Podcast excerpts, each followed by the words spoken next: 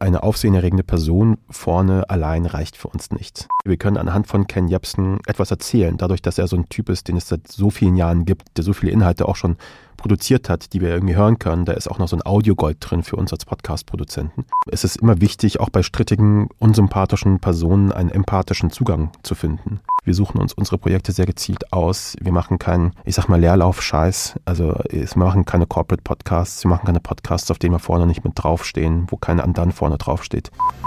Die Turi 2 Agenda Wochen werden präsentiert von Daimler Truck und Edelman. Mehr Infos auf turi2.de und in den Shownotes. Turi 2 Podcast. Menschen, Medien, Marken. Willkommen zum Turi 2 Podcast. Ich bin Björn Zislik. Wenn es um investigative Storytelling-Podcasts geht, dann steht sein Name in letzter Zeit oft vorne drauf. Keschrau Beros. Er hat am Beispiel des früheren Radiomoderators Ken Jebsen erzählt, wie Menschen Verschwörungsideologien verfallen. In seiner Podcast-Reihe über den YouTuber Drachenlord thematisiert er Cybermobbing.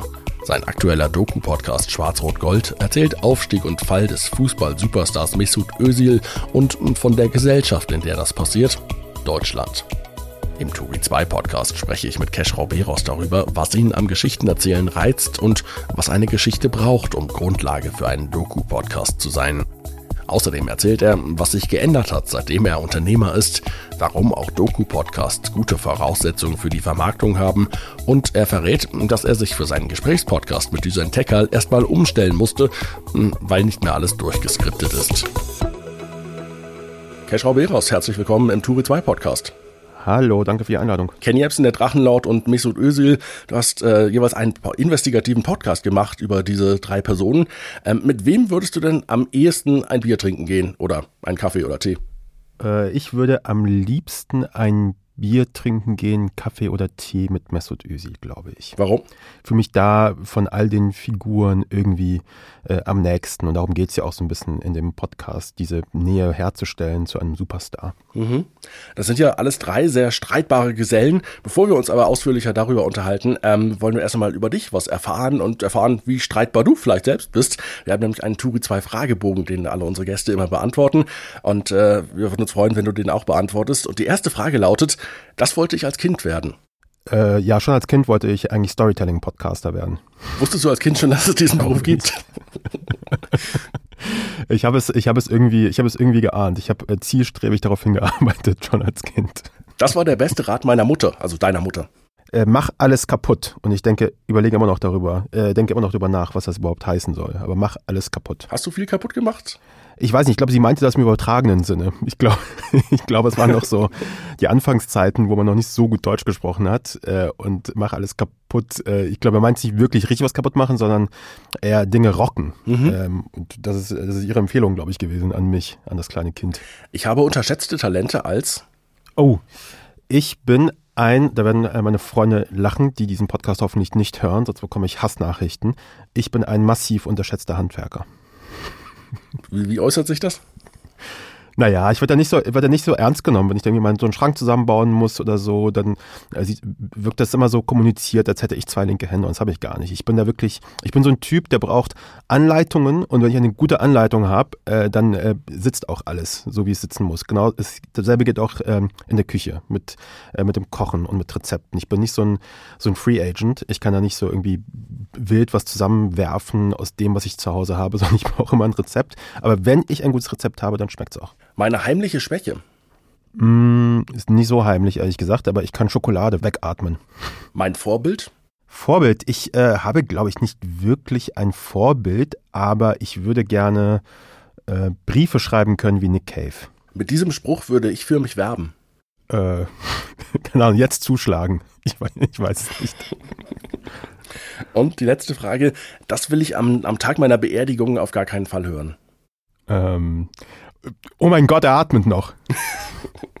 besser, besser lieber nicht. Dann danke, dass du diesen Fragebogen für uns beantwortet hast. Ich hoffe, es war hilfreich. Wir wollen ein bisschen über, über dich sprechen und wie du zu dem gekommen bist, was du, was du jetzt heute machst. Ähm, du bist ja in Kabul geboren, in Kassel aufgewachsen, lebst und arbeitest jetzt in Berlin und produzierst äh, Storytelling-Podcasts, also hauptsächlich auch andere, aber hauptsächlich äh, Storytelling-Podcasts. Wann hast du denn das erste Mal gemerkt, ähm, es macht mir Spaß, so Geschichten zu erzählen?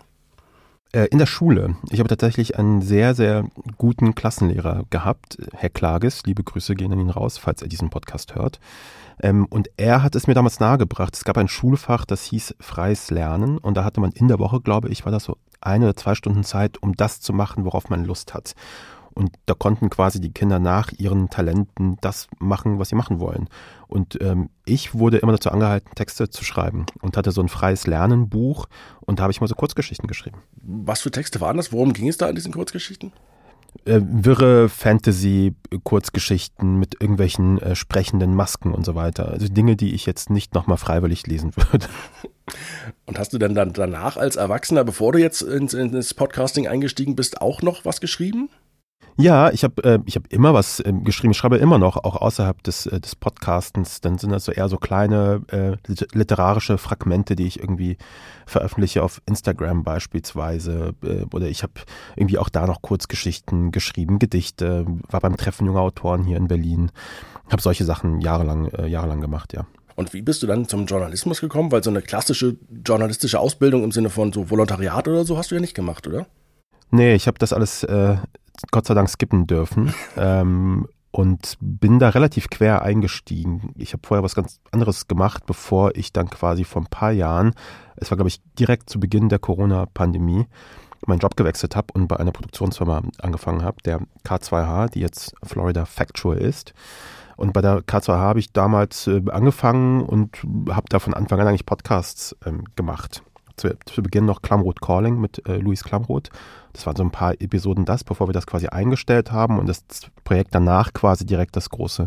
Das war dann Cui Bono, What the fuck happened to Ken Jebsen und so bin ich da irgendwie reingerutscht, äh, ehrlicherweise. Und wie sind Podcasts in dein Leben gekommen? Weißt du noch, was, das, was der erste Podcast war, den du begeistert gehört hast? Ich weiß es nicht so richtig. Also ich habe jetzt keinen einen Aha-Moment gehabt. Äh, ich glaube, gefühlt die Hälfte wird jetzt Serial oder sowas sagen. Äh, aber es ist auch nur, weil man das irgendwo mal gehört hat. Ähm, ich habe diesen Aha-Moment ehrlich gesagt nicht gehabt. Ich habe ähm, sehr lange vorher zum Beispiel The Daily gehört von der, äh, von der New York Times. Ich fand, das war ein sehr, sehr guter Audiojournalismus. Äh, und damit habe ich, glaube ich, angefangen und dann Stück für Stück so Stücke von Dan Taberski gehört, Missing Richard Simmons und so weiter, Running from Cops, diese ganzen Serien. Äh, und irgendwann dachte ich, ich habe Bock, sowas auch in Deutschland ähm, zu hören. Und so ist das Ganze dann entstanden. Und was hat dich an, an Podcasts begeistert? Generell an diesem Medium-Podcaster? Was mich daran begeistert, ist ähm, tatsächlich dadurch, dass das so ein sensorisch limitiertes Medium ist. Also man hat wirklich nur diese Audioebene, auf die man, auf die man hört hat man auch sehr klare äh, Leitplanken, an denen man sich irgendwie orientieren kann. Und ähm, da irgendwie immer wieder zu schauen, was sind so die Signale, die man geben kann an den, an den, äh, an die HörerInnen, damit sie etwas besser verstehen. Was sind so diese Wegpfeiler? Das fand ich irgendwie wahnsinnig äh, spannend und am spannendsten fand ich halt eben diese Doku-Podcasts, die man heute irgendwie so Storytelling-Podcasts äh, nennt, wo ich sage, jeder Podcast ist ein Storytelling-Podcast, aber nicht jeder Podcast ist ein Doku-Podcast. Aber diesen Doku-Podcast hat mich halt eben genau das fasziniert, dass man irgendwie es geschafft hat, dramaturgisch, etwas dramaturgisch Spannendes zu erzählen, was einen so ähnlich gepackt hat wie ein Film, beispielsweise wie ein guter Film oder wie ein gutes Buch und das hatte ich so im Audio, da werden mich jetzt sehr viele Köpfen vorher halt nicht so richtig, nicht so richtig gehört. Und mit diesen amerikanischen Formaten ging das dann für mich los, dass sie mit diesem, dass sie es geschafft haben, so Entertainment und Education irgendwie zusammenzubringen und da so unapologetic, so auch Unterhaltungsfaktoren auch drinne zu haben. Und genau das ist das, was mich da so begeistert hat. Wie bist du dann zu Ken Jebsen gekommen? Wie kam dann Ken Jebsen in dein Leben quasi? Ich kannte Ken Jebsen vorher nicht, aber der kam in mein Leben über, genau, ich war da gerade mit, genau, bei der K2H und war bei Studio Bummens, haben wir so zusammen quasi gearbeitet, auch an diesem Klamroth Calling Podcast. Ähm, und da hat irgendjemand mal gesagt, glaube das war Tobi von Bummens, ich weiß es ehrlich gesagt nicht mal so genau. Ähm, wir wollten irgendwie angucken, worüber können wir jetzt gerade einen Podcast machen. Und gerade auf den Straßen waren sehr viele Demonstrationen, diese Anti-Corona-Maßnahmen-Demonstrationen. Und da war eben auch dieser Ken Jebsen und ich glaube, Tobi so war es, meinte, Ken Jebsen, ich weiß, kenne ihn noch von früher der hat doch damals dieses Radio da gemacht, Ken FM, What the fuck happened to Ken Jebsen? So, und das war so ein bisschen so die grundlegende Frage, die wir auch dann als Titel genommen haben unseres, äh, unseres Podcasts. Und es war dann ganz, ähm, ganz gut, dass wir den da gefunden haben, weil wir dann gesehen haben, okay, wir können anhand von Ken Jebsen etwas erzählen, dadurch, dass er so ein Typ ist, den es seit so vielen Jahren gibt, der so viele Inhalte auch schon produziert hat, die wir irgendwie hören können. Da ist auch noch so ein Audiogold drin für uns als Podcast-Produzenten. Und so sind wir dann quasi zu Ken Jebsen gekommen. Und was hat dich an Ken Jebsen besonders gereizt? Oder euch im Team, dass ihr gesagt habt, wir nehmen den jetzt als Protagonisten für unsere Geschichte? Er ist eine spannende Person, finde ich. Ähm, eine sehr talentierte Person auch. Einer, der auch viel Gutes und viel Witziges auch produziert hat früher. Einer, der irgendwie Spaß macht, der irgendwie eine eigene Stimme hat. Ähm, und der so aktiv gewesen ist in den letzten, weiß nicht, so 20 Jahren, dass man an ihm entlang eben auch so ein bisschen deutsche Geschichte erzählen kann und so ein bisschen auch erzählen kann, wie ähm, Verschwörungsideologien sich in all den Jahren verfangen konnten, weil wir irgendwann gedacht haben, huch, jetzt sind plötzlich alle Verschwörungstheoretiker, wie ist das denn passiert? Und so hoch ist das nämlich nicht. Äh, sowas passiert eben auch graduell und über die Jahre hinweg. Und bei Ken Jebsen gab es diese Anzeichen eben über all diese Jahre hinweg, in all den Sollbruchstellen seines Lebens. Äh, und deswegen war das, äh, war das so eine gute, gute Figur dafür. Mhm. Ist es denn, denn generell bei euren Podcasts so, wenn ihr die konzipiert, dass ihr zuerst das Thema habt und euch dann einen Protagonisten sucht? Oder wie hm. war das bei den anderen jetzt, jetzt mich und Ösel oder, oder der Drachenlord? Nee, also bei, da? kam es quasi über die Story. Also bei Drachenlord war es halt eben so, da gab es gerade dieses Gerichtsurteil, glaube ich. Äh, und so bin ich zumindest darauf aufmerksam geworden und da haben wir sofort gedacht, das ist eine Geschichte für Cui Bono und deswegen haben wir diese zweite Staffel auch gemacht. Äh, wir hätten das jetzt nicht gemacht, wenn wir keine Story gehabt hätten. Äh, also wir haben jetzt nicht auf Teufel komm rausgeguckt. Gibt es eine Geschichte, bei der irgendwie Cybermobbing das Thema ist? Und dann haben wir einen Protagonisten gesucht, sondern es geht immer über den Protagonisten. Bei Mesut Özil genauso. Es kam erst Mesut Özil und dann quasi die Frage, was erzählt uns das? Es ist auch so, dass wir Geschichten auch so, äh, wie man so schön sagt, abschießen. Also wenn jemand, wenn wir eine Idee haben für einen Protagonisten und sagen, das klingt interessant, schauen wir uns an, was erzählt uns das mehr? Und wenn wir da nichts finden, wenn wir sagen, ja, irgendwie ist das ein bisschen, das ist halt aufsehenerregend, aber irgendwie erzählt uns das auch gar nichts über, über uns als Gesellschaft, dann machen wir diese Geschichten auch nicht. Wenn du dich dann äh, so intensiv mit so einem Protagonisten wie Ken Jebsen, Drachenlord oder Mesut Özil beschäftigst, ähm, ändert sich dann auch deine Sichtweise auf die Person, die du vorher hattest? Natürlich, also muss es ja auch, sonst würde ich sagen, ist die Arbeit auch so ein bisschen gescheitert. Ich gehe an so ein Projekt ja nicht dran, um mich selber zu bestätigen und zu sagen, ich habe schon eine festgebildete Meinung zu Ken Jebsen, zum Drachenlord, zu Rainer Winkler, zu Mesut Özil, sondern ich gehe da mit einem sehr neugierigen Blick, äh, neugierigen Blick rein und versuche da jemanden irgendwie zu verstehen. Und im besten Fall ja, nach einem Jahr Arbeit, nachdem ich mich irgendwie ein Jahr lang an jemanden abgearbeitet habe mit meinem Team zusammen, haben wir alle da irgendwie hinterher ein anderes Bild äh, von dieser Person. Entwickelt ihr denn auch äh, Sympathien zu diesen Protagonisten? Obwohl es ja eigentlich eher, eher unsympathische Personen sind oder strittige Personen. Ja klar, natürlich. Also ich glaube, ähm, es ist immer wichtig, auch bei strittigen, unsympathischen Personen einen empathischen Zugang zu finden. Ähm, ich glaube, eine Geschichte, eine sechsteilige Geschichte ist langweilig, wenn ich in der ersten Episode sage, das ist die Geschichte eines irren Verschwörungsideologen. Mhm. Hört mir mal sechs Episoden lang zu, wie ich euch erzähle, wie viel Quatsch er geredet hat. Ähm, ich glaube, das ist für niemanden spannend, ist für mich nicht spannend, da irgendwie ein Jahr lang dran zu arbeiten. Es ist für die HörerInnen nicht spannend, weil sich da irgendwie nichts entwickelt. Und ich glaube, diesen empathischen Zugang zu finden, um auch Zugang zu Personen zu finden, die einem so fern erscheinen, ähm, ist wichtig bei diesen drei Podcasts, Ken Jebsen, Drachenlord und, und Mesut Özil, macht ihr einen Podcast über eine Person, ohne, ohne selbst mit ihr zu sprechen. Das heißt dann zwar immer auch in anderen Storytelling-Podcasts über, über Personen, wir haben angefragt und auch mehrfach angefragt, aber sie haben sich nicht gemeldet oder wollten nicht mit uns sprechen. Ähm, ist es dann journalistisch sauber und fair, ähm, die Protagonisten selbst nicht zu Wort kommen zu lassen und ein, trotzdem einen Podcast über sie zu machen? Naja, es ist ja nicht so, dass wir die Protagonisten nicht zu Wort kommen lassen, ähm, sondern Journalismus bedeutet ja nicht, dass man den nur machen kann, wenn die Leute, über die man schreibt, auch mit einem, äh, mit einem reden. Sonst kann niemand mehr einen Text über Angela Merkel und mhm. Olaf Scholz und was weiß ich was schreiben, wenn die gerade kein Interview geben. Ähm, ich glaube, Journalismus ist in dem Augenblick, dass man tatsächlich versucht, irgendwie diesen Leuten auch natürlich eine faire Möglichkeit zu geben, sich zu äußern. Ich, bin der Erste, der irgendwie sofort dabei wäre, wenn die gesagt hätten, ähm, ich bin dabei für ein Interview. Wir fragen auch oft nach, wir konfrontieren sie auch. Also wir haben ja auch viele Fragen, die wir über, die sich einem stellen, auch über Interviews mhm. mit anderen Leuten. Diese Konfrontationen gehen dann raus. Es gibt ja quasi auch vor der Veröffentlichung immer noch eine Möglichkeit, ähm, ein Statement uns zu geben, äh, selbst wenn sie kein Interview geben wollen, das würden wir alles fair, äh, fair abbilden. Haben wir an der einen oder anderen Stelle auch gemacht, wenn sich Leute tatsächlich gemeldet haben. Aber ich glaube, um eine gute Geschichte erzählen zu können über Ken Jebsen, über Rainer Winkler, über Mesut Özil, ähm, jetzt kommt ein Hot Take, muss ich mit Mesut Özil, Rainer Winkler und Ken Jebsen nicht sprechen. Ähm, ist es denn so, dass da auf eure Anfragen erst einmal gar keine Rückmeldung kommt? Oder äh, heißt es, wir wollen nichts sagen? Oder melden sich gleich die Anwälte und sagen, recherchiert da lieber nicht weiter, das finden wir nicht gut? Oder wie, wie ist da der, der Weg? Teils, teils. Also teilweise wird man einfach komplett ignoriert, dann gibt es einfach überhaupt keine Antworten. Ähm, teilweise bekommt man noch eine ganz klare Absage ähm, und sagt, ich möchte dazu nicht sprechen, wie zum Beispiel bei Rainer Winkler es gewesen ist. Ähm, genau, und teilweise ja, melden sich auch äh, Repräsentanten von, von, den, von den Protagonisten. Mhm. Und äh, gab es denn auch nach der Veröffentlichung der, der Podcasts noch weitere Reaktionen von denen oder aus deren, aus deren Umfeld? Ja, klar. Also bei, bei Ken Jebsen gab es das. Der hat dann irgendwie in anderen Podcasts oder in irgendwelchen anderen YouTube-Sendungen vielleicht mal irgendwie augenzwinkernd auf den Podcast hingewiesen. Da gäbe es ja etwas, wenn man sich für sein Leben interessiere, könnte man sich das ja anhören ähm, im Konjunktiv. Ähm, bei, beim Drachenlord äh, wird da jetzt die ganze Zeit äh, drüber gesprochen. Also auch die, äh, die sogenannten Hater, die kommentieren das auch immer regelmäßig.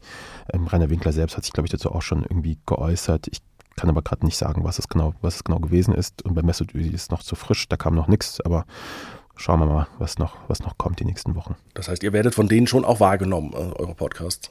Ich glaube, bei einer bestimmten Größe äh, wird man eh, genau, wird man wahrgenommen. Also bei Ken Jebsen hätte ich mich jetzt wirklich sehr gewundert, wenn er es nicht mitbekommen hätte. Das war ja das Schöne an dem Podcast. Das war für uns auch alle so ein bisschen so ein Lagerfeuer. Äh, Moment, Woche für Woche. Und das hat uns überrascht, aber auch sehr gefreut. Ähm, und ich glaube, es wäre sehr verwunderlich, wenn so ein Typ, der in Medien unterwegs ist und alles konsumiert, was da passiert, nicht mitbekommt, dass es da einen großen Podcast über ihn gibt mit seinem Namen im Titel. Äh, auch Rainer Winkler hat das so mitbekommen, weil die Hater ihm das natürlich zugetragen haben. Bei Mesut Özil bin ich mir ehrlich gesagt nicht sicher, ob er es überhaupt, äh, überhaupt mitbekommt. Der ist ja so weit weg gerade von Deutschland. Was muss denn eine Geschichte haben, damit sie für einen Storytelling-Podcast taugt? Sie muss für uns, also ich glaube für alle ist das ein bisschen anders, aber für uns muss sie eine weitere Dimension, eine weitere Ebene mitbringen, nämlich die der gesellschaftlichen Relevanz. Das klingt so arschdröge, ähm, ist aber wichtig für uns, damit wir sagen, wir haben Lust, uns ein Jahr lang damit zu beschäftigen. Das heißt, eine aufsehenerregende Person vorne allein reicht für uns nicht. Ähm, es kamen ganz viele Vorschläge, beispielsweise nach Ken Jebsen, macht doch was zu Ken Jebsen macht was zu Boris Reitschuster, macht was zu den und den. Also alles sehr streitbare Personen. Und wir haben dann gesagt, okay, ist irgendwie streitbar, ist interessant, wiedererkennungswert, aber irgendwie wissen wir nicht, was wir da, darüber hinaus groß erzählen können, über Deutschland, über diese Gesellschaft, das wir mit Ken Jebsen nicht schon getan haben. Und deswegen haben wir es das nicht gemacht. Also wir hätten es das einfach machen können. Und dann gesagt, zweite Staffel Xavier Naidoo, hätten auch sehr viele Leute gehört wahrscheinlich. Aber was erzählt man dann über den außerhalb, äh, außerhalb dessen, was man bei Ken Jebsen auch schon erzählt hat? Da ging es ja auch um diese Verschwörungsideologien und der hat da so ein ähnliches äh, Trajectory, würde ich sagen. Und deswegen äh, haben wir es dann nicht gemacht. Also diese Relevanz, diese gesellschaftliche Relevanz ist für uns, äh, ist für uns richtig. Welche Rolle spielt so der Promi-Faktor, dass man diese Person auch kennt? Mm, naja, Promi-Faktor, also wir, wir, sitzen jetzt nicht da und errechnen, äh, errechnen einen Wert und gucken, was, was ist die Social-Media-Reichweite von, von Mesut Özil, äh, weil im Zweifel posten die es selber ja gar nicht, ähm, sondern klar, wir schauen, ähm, eignet sich diese Figur, um an ihr exemplarisch entlang diese andere Geschichte zu erzählen. Oft sind das halt eben Leute, die sehr, sehr bekannt sind, ähm, weil man weil man die halt eben kennt. Also diese Geschichten fliegen einem quasi zu, sie liegen sozusagen auf der Straße. Es ist natürlich ein viel größerer Aufwand, unbekannte Leute zu finden, also denen man eben nicht in Nachrichten die ganze Zeit begegnet, an denen entlang man diese Geschichten erzählen könnte. Da verschließen wir uns davor nicht, aber es ist natürlich ungleich schwerer, an solche Leute ranzukommen. Das bedarf viel Reporterglück. Ähm, genau. Wie komplex darf denn eine Geschichte sein, damit man sie in einem Podcast erzählen kann? Sie kann schon sehr komplex sein. Ähm, ich glaube, es ist eher die Frage, wie erzählt man diese Komplexität. Wir versuchen schon irgendwie darauf zu achten in unseren Audiogeschichten, dass wir Leute nicht überfordern, dass wir einen Gedanken nach dem anderen machen, dass wir nicht zu viele Ausfahrten nehmen, nicht zu viele Ecken nehmen, dass wir nicht zu viele Namen einführen, an die man sich irgendwie nicht erinnert, dass man immer wieder auch Leute erinnert, was wir gerade gehört haben. Also von Akt 1 zu Akt 2, was haben wir gerade gehört was müssen wir wissen. Also ich glaube, es geht, ist eher unsere Aufgabe als ErzählerInnen, dass wir tatsächlich schauen, wie machen wir es unseren ZuhörerInnen leicht, eine auch komplexe Geschichte zu, zu erzählen. Und es ist, geht darum, nicht darum, dass man etwas so verdooft äh, und sagt irgendwie, die Hörer verstehen das nicht, sondern es ist einfach wirklich kompliziert. Wenn man sich vorstellt, was da passiert bei Leuten, die haben diese Dinge am Ohr, sind vielleicht von A nach B unterwegs, äh, schauen nach links und rechts, damit sie nicht von Autos überfahren werden, sitzen in der U-Bahn, sind von Menschen umgeben.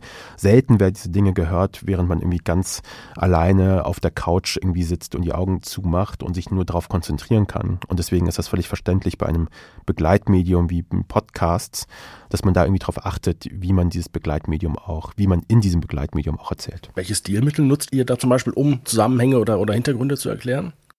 Naja, also die, die, äh, ich glaube, da muss man das Rad nicht so groß, äh, nicht so neu erfinden. Wir bauen sowohl äh, Collagen, treffen Expertinnen, die uns das ähm, erzählen. Wir versuchen Dinge sehr anekdotisch aufzuerzählen. Also wenn wir Protagonistinnen treffen, bitten wir sie auch darum, Dinge anekdotenreich zu erzählen. Also nicht einfach nur irgendwie äh, zu sagen, das ist passiert, das ist passiert, das ist passiert, sondern auch zu erzählen, wo sind sie gewesen, wie sah das alles aus, wie hat sich das angefühlt, wie hat etwas gerochen. Ich glaube, das hilft, um ähm, das ZuhörerInnen näher zu bringen, also diese klassischen, diese klassischen Erzählmittel. Eine wichtige Rolle in eurem Podcast spielt auch Musik. Warum eigentlich? Musik ist eine Möglichkeit, Dinge zu kommentieren, die wir als Journalistinnen nicht kommentieren können, wollen oder die ich als Host in bestimmten Momenten nicht kommentieren möchte.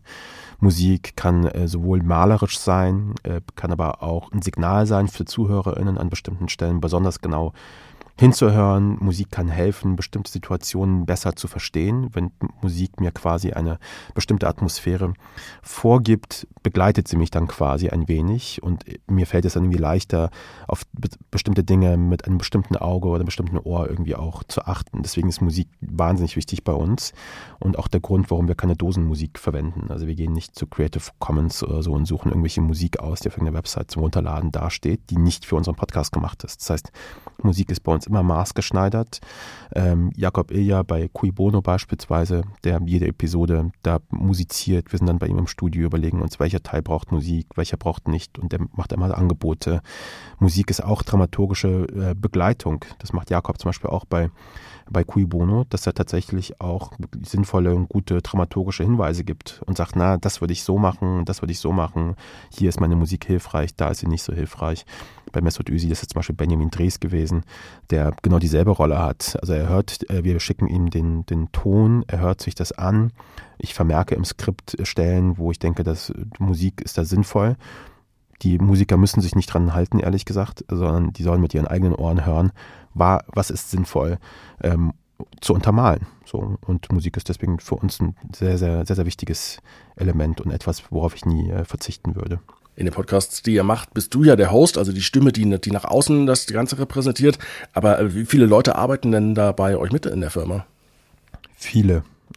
Also nicht nur in der Firma, sondern auch außerhalb. Also wir holen sehr viele Leute immer dazu, die uns bei bestimmten Recherchen beispielsweise begleiten, ähm, die die Musik machen, die den Podcast ähm, produzieren.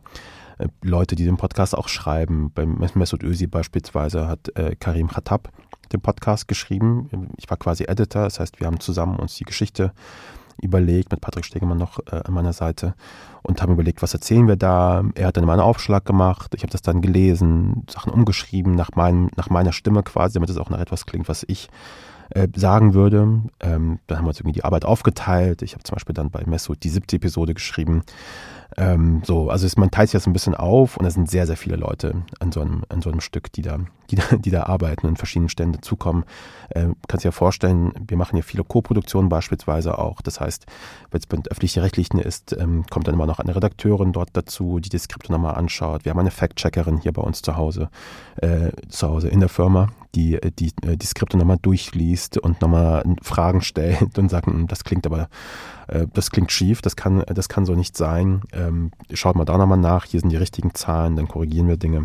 Also sehr, sehr viele Leute, die an einem Skript arbeiten ähm, und, und äh, sich daran zu schaffen machen. Passiert es auch, dass entweder eure Anwälte oder auch Hausjuristen von öffentlich-rechtlichen Anstalten dann sagen, hm, so geht das nicht, das müsst ihr ändern? Ja, ja, durchaus. Auf die hören wir dann auch. also wenn die Juristen sagen, äh, sei, da, sei da ein bisschen vorsichtiger, ähm, das muss man anders formulieren, hier wäre ein Konjunktiv angebracht, dann schauen wir uns das an. In der Regel setzen wir es dann auch, äh, auch einfach um. Also es geht da wenig, ist da bislang, oder eigentlich nie ist da irgendwas rausgenommen worden. Deswegen, mhm. äh, es ging dann immer nur um Feinformulierungen, um sich juristisch abzusichern. Und das war dann auch so juristisch wasserdicht, dass da im Nachhinein keine, keine irgendwie Anwaltsschreiben kam, oder?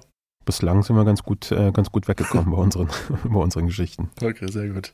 Ähm, nach dem Erfolg des Ken Jebsen Podcasts hast du dann ja eine eigene Podcast-Produktionsfirma gegründet, Andan, bist jetzt also Unternehmer. Ähm, was war der Grund für diese Entscheidung?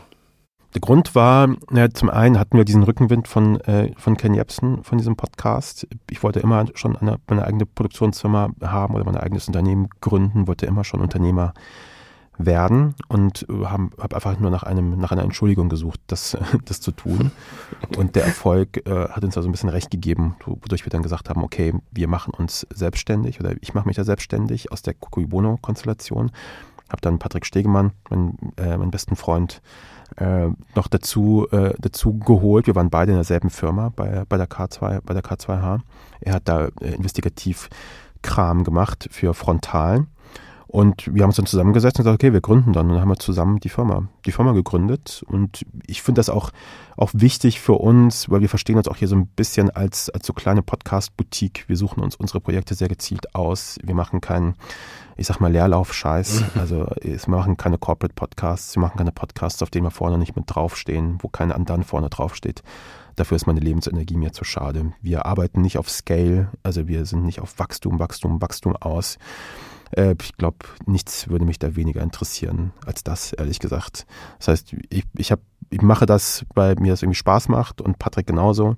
Patrick ist auch so ein Vollblut-Journalist mhm. und möchte einfach nur Sachen machen, die ihm wichtig sind. Äh, und mir geht es da genauso. Und wenn wir damit irgendwie etwas schaffen können, wo wir Aufmerksamkeit auch erringen können, ist das, ist, das eine schöne, ist das eine schöne Sache. Und wie es jetzt die nächsten Jahre aussieht, äh, werden wir auch sehen. Aber bislang haben wir diese Entscheidung nicht bereut, würde ich sagen. Wie hat sich denn deine Arbeit äh, dadurch verändert, dass du jetzt quasi auf der Unternehmerseite stehst? Äh, ist anstrengender geworden, weil man, wenn man so Geschäftsführertreffen hat, sich mit Steuerberatern, sehr freundlichen, sehr netten Steuerberatern äh, her herumschlagen muss ähm, und, äh, keine Ahnung, am Monatsende immer die Gehälter überweisen muss und was weiß ich was. Dinge, die ich auch immer noch äh, sehr gerne selber mache, um, äh, um, den, um den Stich zu spüren, mhm. quasi am Ende des Monats. Ähm, und das hat sich geändert. Das ist auch sehr anstrengend und ähm, ein, ein Teil des, der Arbeit, auf den ich auch gerne verzichten könnte, ehrlich gesagt. Aber der ist gerade unvermeidlich. Der macht auch ein bisschen Spaß. Ich glaube, man wächst da auch so ein wenig rein. Das war die, das erste Jahr besonders schwierig. Man entwickelt aber so langsam Routinen ähm, für, diese, für diese Arbeit auch, damit sich das nicht zu sehr immer in die Quere kommt. Aber das ist schon die größte, die größte Veränderung, dass man da diese eine Ebene hat, die äh, immer drüber wacht. Aber kommst du trotzdem noch genug dazu, selbst journalistisch zu arbeiten und kreativ zu sein, oder?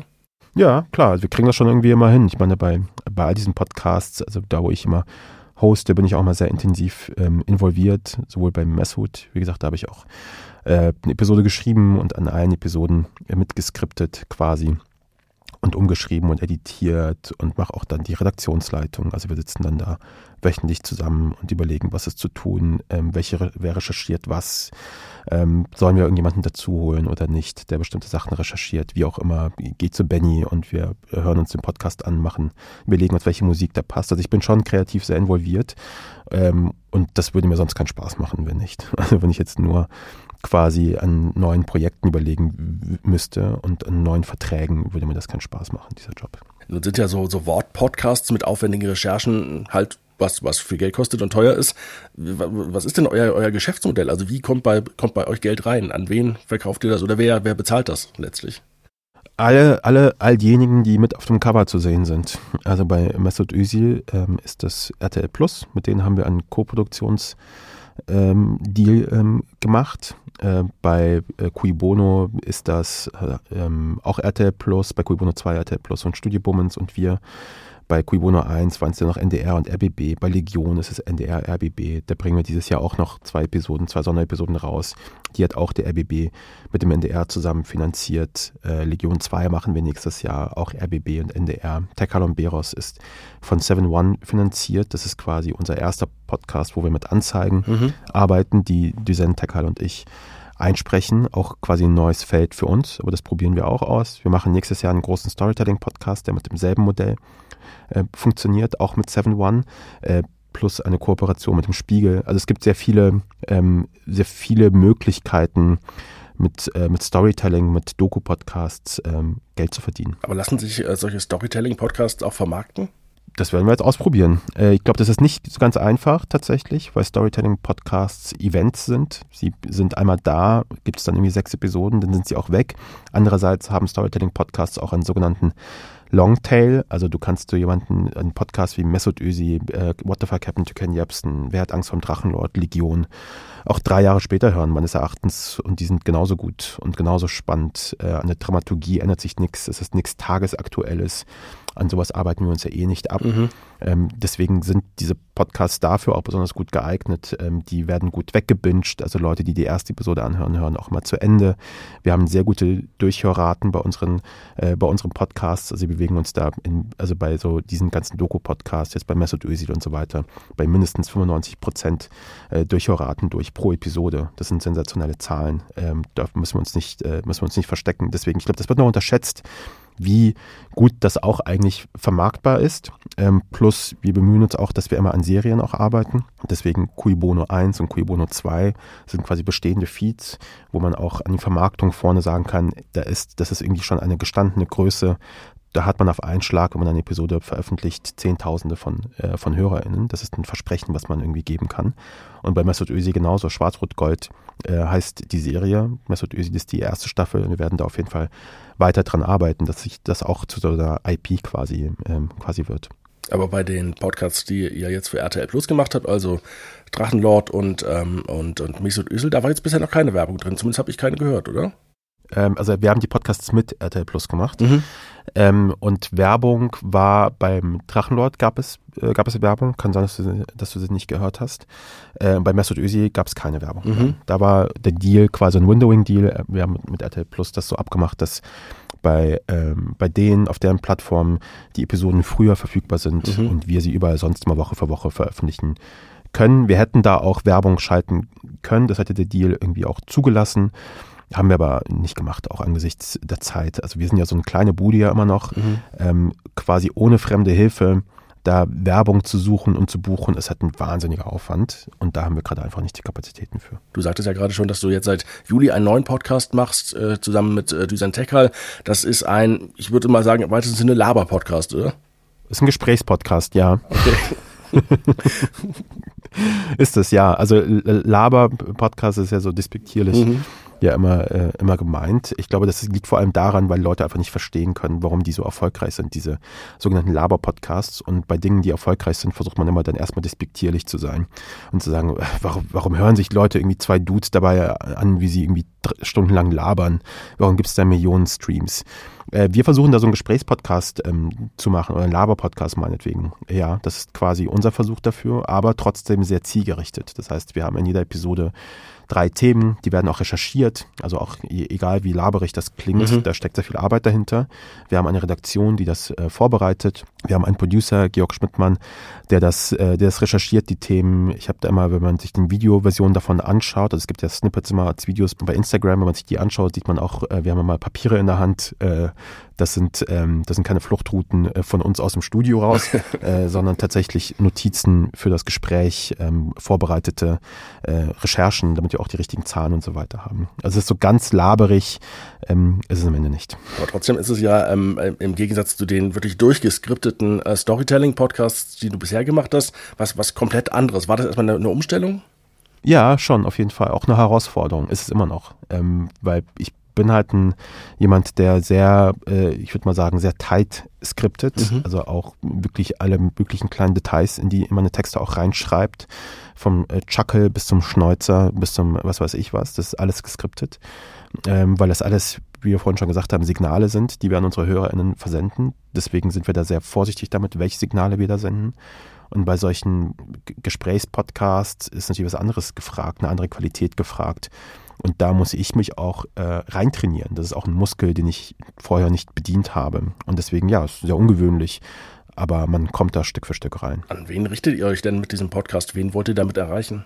Wir wollen Leute erreichen bei, bei Tekal und Beros, die, ich würde mal sagen, so latent überfordert sind von der aktuellen Nachrichtenlage, also alle die irgendwie dankbar sind dafür, dass man irgendwie einmal die Woche mal zurückgeschaut auf die wichtigsten Sachen und eine kurze Einordnung bekommt. Das ist das, was wir in dem Podcast machen. Wir schauen uns das an, geben eine kurze Einordnung, ein kurze, kurzes Meinungsbild quasi auch.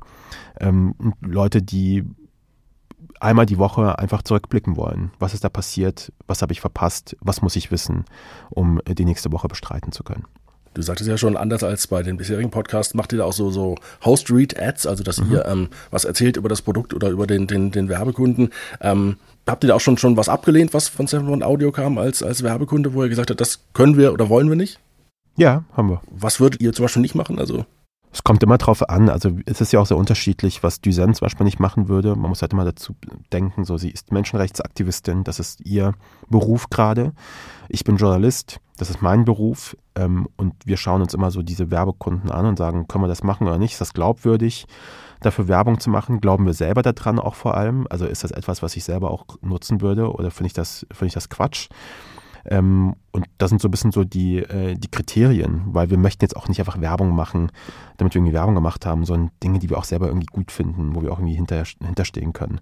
Und ich glaube, da macht man auch, muss man sich auch ein bisschen ausprobieren. Ne? Da macht man auch vielleicht mal Fehler hier und da und denkt, lernt daraus und sagt, ja, okay, das war vielleicht nicht so gut äh, oder mehr davon. Da sind wir ständig in Austausch mit 7 One. Das sind sehr nette Kolleginnen, die ähm, einfach, mit denen man immer im Gespräch ist, die auch mal fragen, was ist denn euer, was sind denn eure Love Brands beispielsweise? Mhm. Was sind so Marken, die ihr besonders gut findet, die ihr auch selber nutzt? Und dann bemühen sie sich darum, auch diese Marken gezielt anzufragen und zu sagen, hey, Düsen und Cashrow würden gerne, äh, würden gerne Werbung für euch machen. Wie bei, beispielsweise bei der, bei Coro, dieser Coro-Drogerie. Mhm. Das ist etwas, was Düsen und ich beide gerne nutzen. Und deswegen haben wir gesagt, lass uns doch mal die direkt fragen, ob die bei uns da Werbung machen wollen. So, und dann ist das auch glaubwürdig und gut. Die sind ja ohnehin durch Podcast-Werbung groß geworden und mhm. da relativ aktiv. Äh.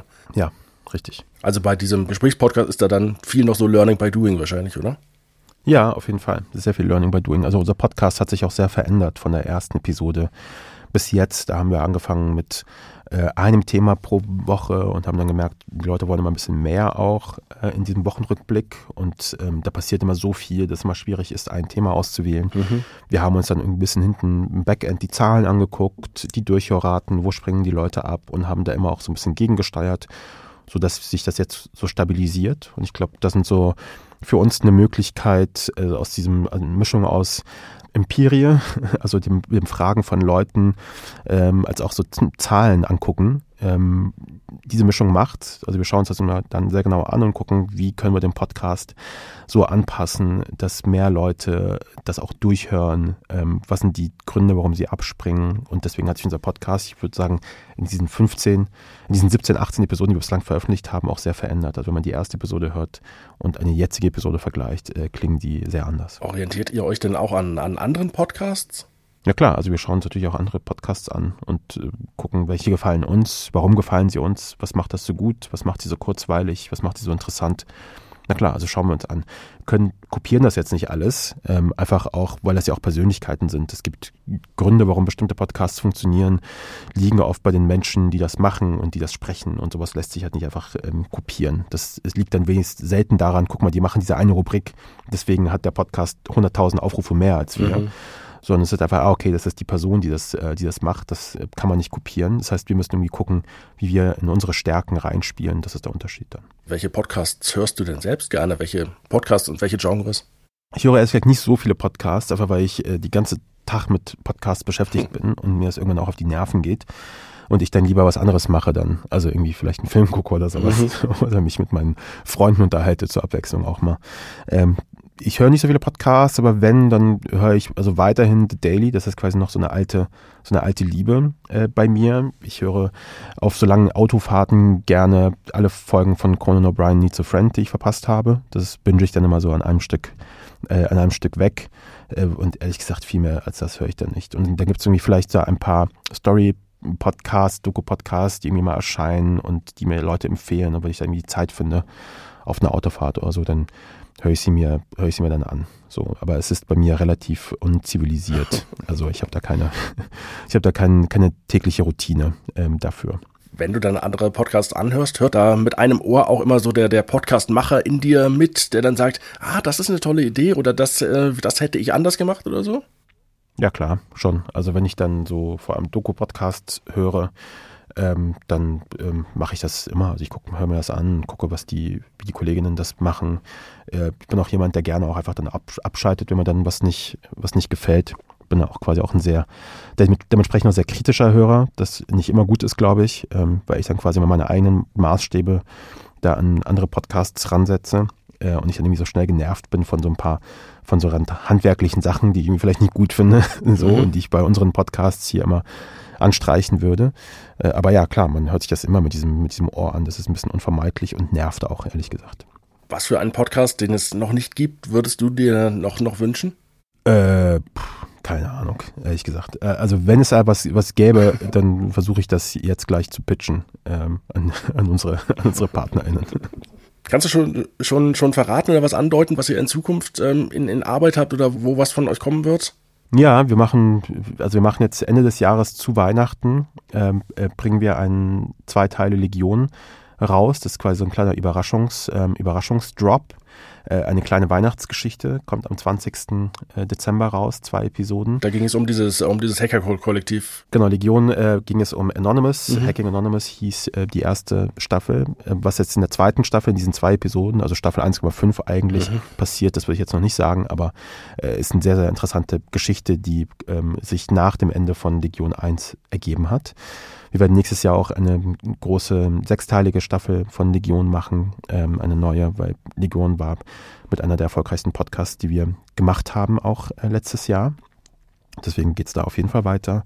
Äh, Tobi und ich von äh, Tobi von Studio Bummens äh, sehen uns auch regelmäßig und überlegen, was wir mit Cui Bono 3 machen können, wollen. Äh, wir ziehen uns sowas nicht aus der Nase. Das heißt, wir haben jetzt auch ein Jahr lang einfach Pause gemacht, einfach weil wir keine gute Geschichte hatten wenn sich da was ergeben hätte, hätten wir jetzt auch Guibono 3 auch schon gemacht. Da mhm. fragen mal Leute, wo ist, wo bleibt das? Wir haben, wir fühlen da, äh, fühlen da keinen Stress, aber vielleicht machen wir nächstes Jahr auch ein Guibono 3.